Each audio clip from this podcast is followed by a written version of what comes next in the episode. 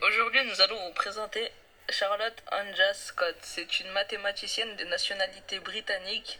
Elle est née en 1858 et morte en 1931. Elle a eu une grande influence sur le développement des mathématiques américaines, dont l'éducation en mathématiques pour les femmes. En 1880, Scott obtient une permission spéciale pour passer le fameux examen de mathématiques de Cambridge. Elle a joué un rôle important en changeant les règles de ce célèbre examen.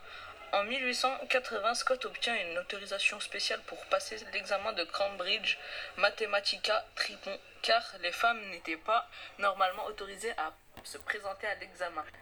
Elle a terminé huitième sur les tripons de tous les étudiants, mais en raison de son sexe, le titre de huitième lutteur, un grand honneur, est allé officiellement à un étudiant masculin. Pour la soutenir, ses camarades de classe ont applaudi et ont crié son nom, quand l'hommage au huitième lutteur a été fait. Elle était alors un conférencier résident en mathématiques, là jusqu'en 1884. En 1885, elle est devenue l'une des premières femmes britanniques à recevoir un doctorat.